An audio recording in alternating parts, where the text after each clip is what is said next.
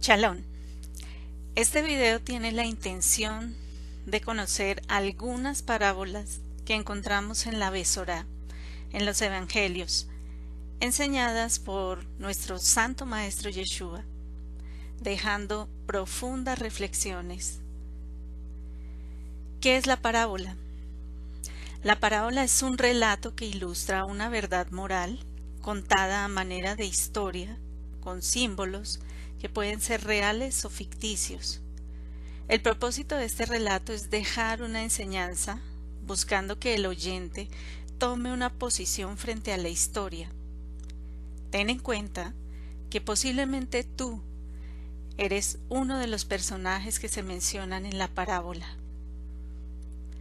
Las parábolas no son exclusividad de la Brit Hadashah, que se conoce como Nuevo Testamento, porque en otros libros de la Escritura como los jueces, Shmuel, Samuel, Yeshayahu, Isaías, Yehezkel, Ezequiel, encontramos relatos como estos. Uno de los más conocidos es la parábola que relató el profeta Natán a David para descubrir su pecado. Si deseas leerla, la encuentras en segunda de Samuel en el capítulo 12. Cuando a Yeshua se le preguntó por qué enseñaba mediante parábolas, él lo explicó en el Evangelio de Matillahu Mateo, en el capítulo 13. Él dijo, porque a vosotros os ha sido concedido tener acceso a los secretos ocultos del reino de los cielos, mas a ellos no todavía porque el que tiene le será dado y tendrá para satisfacer sus propias necesidades, y aún algo más. Pero al que no tiene, hasta lo que tiene se le quitará. Por eso les hablo mediante parábolas, porque viendo no ven, y oyendo no oyen ni entienden. De esta forma es que se cumple la profecía de Yesayahu, Isaías, que dice, de oído oiréis, pero no entenderéis, y viendo veréis, mas no percibiréis. Porque el corazón de este pueblo se ha engrosado, y con los oídos oyen pesadamente, y han cerrado sus ojos. No sea que vean con los ojos, y oigan con los oídos, y entiendan con el corazón, y hagan arrepentimiento, y yo los sane.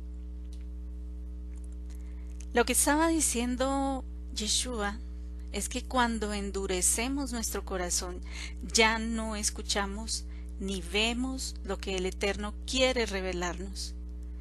Pero cuando nuestra actitud es la correcta, entendemos los misterios del reino. Entonces nuestros sentidos son ejercitados, nuestros ojos ven y nuestros oídos oyen. El Eterno abre el entendimiento para que comprendamos los misterios del reino de los cielos. La parábola del fariseo y el publicano. Ella se encuentra en Hilel, Lucas 18, 9 al 14. Así enseñó Yeshua a unos que confiaban en su propia justicia y se consideraban justos y vivían menospreciando a los demás, les dijo la siguiente parábola.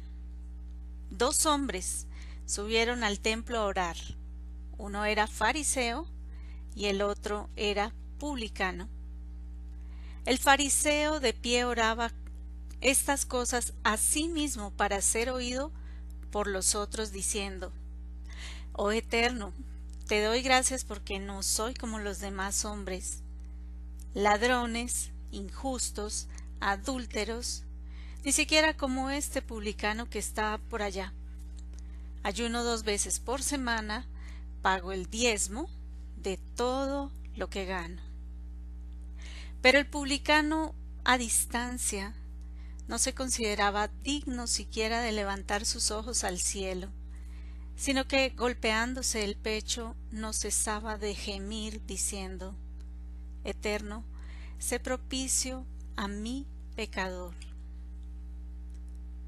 dijo Yeshua, os digo que éste descendió a su casa justificado antes que aquel, porque cualquiera que se enaltece será humillado, pero el que se humilla será enaltecido. Esta es la parábola. Aquí vemos dos tipos de personas, el fariseo y el publicano. El fariseo se cree bueno, se compara con los demás, juzgando que por sus obras es aceptado y justo, condenando a los demás.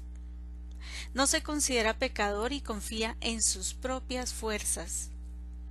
El fariseo sube al templo no porque sienta que necesita perdón, sino porque se cree perfecto y espera ganar halagos piensa que su culto dará a quienes le observan un alto concepto de su piedad. Pasa revista a sus obras como el ayuno y el diezmo, hechos que no salvarán su alma al final de los días. Pero él está complacido con su culto y con su uso externo. Aquello que los demás pueden ver y su justicia es netamente humana. Sabemos que nuestra justicia no es como la del Eterno.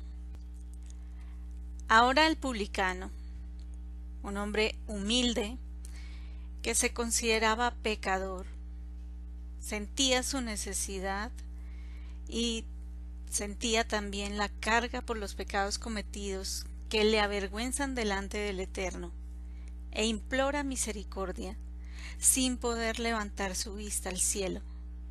Reconoce delante del Padre que no es nada y requiere de su profunda compasión para ser redimido, sintiendo que no es digno de estar delante de su presencia. El publicano sube al templo porque tiene la necesidad de buscar a Elohim para ser limpiado eterno, sé propicio a mi pecador.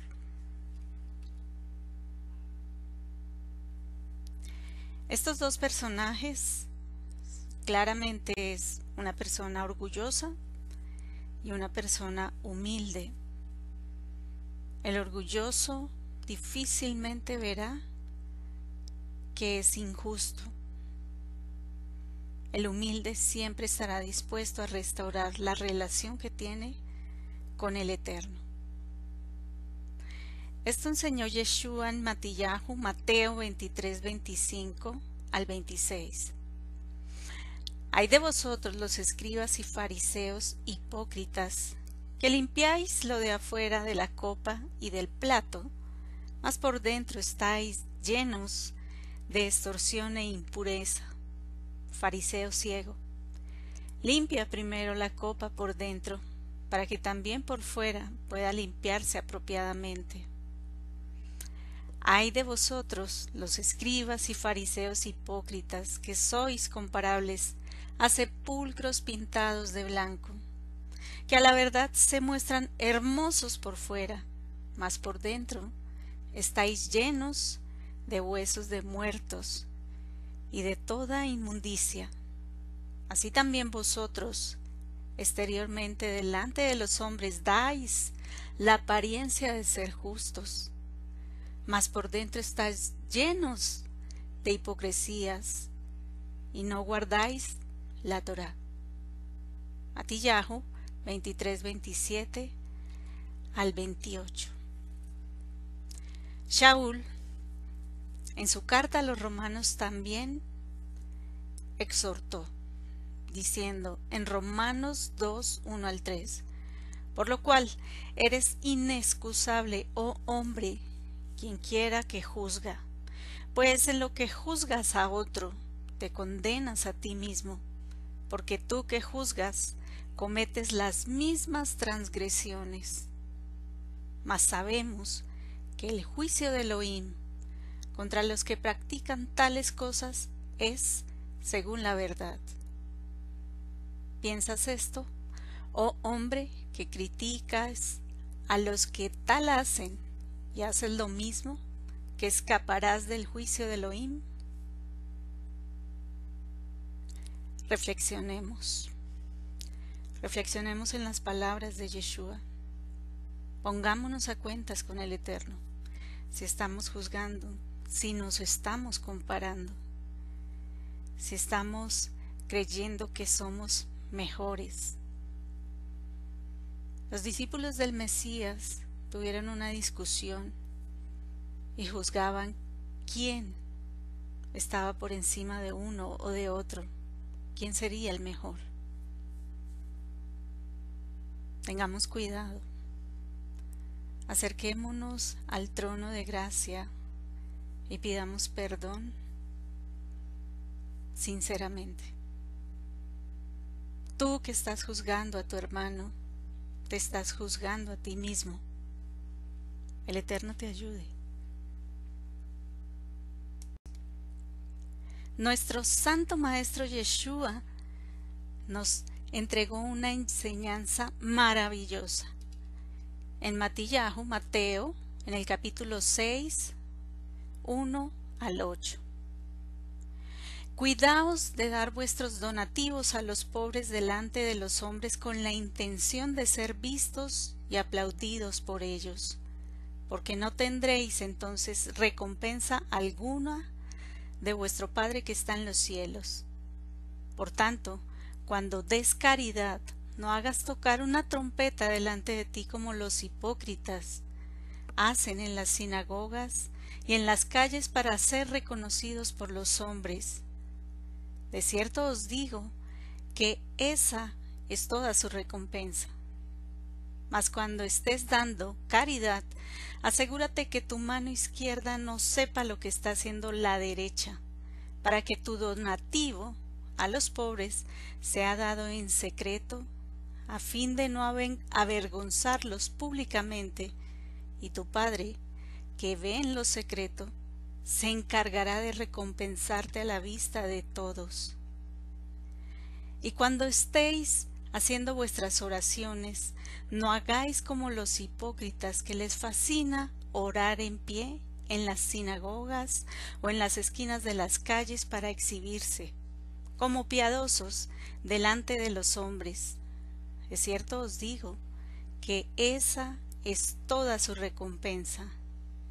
Mas tú, cuando vayas a hacer tus oraciones, entra a tu cuarto y cierra la puerta con llave y entonces comienza a orar a tu Padre que está en secreto y tu Padre que ve lo que se hace en secreto se encargará de recompensarte. Y cuando estéis orando, no repitas mecánicamente las mismas cosas como los paganos, que piensan que por repetir y repetir conseguirán lo que piden. Por tanto, no actuéis como ellos, porque vuestro Padre conoce exactamente cuáles son todas vuestras necesidades reales antes que vosotros le pidáis. Prestemos atención a la enseñanza del Maestro. Procuremos hacer lo que Él nos dice.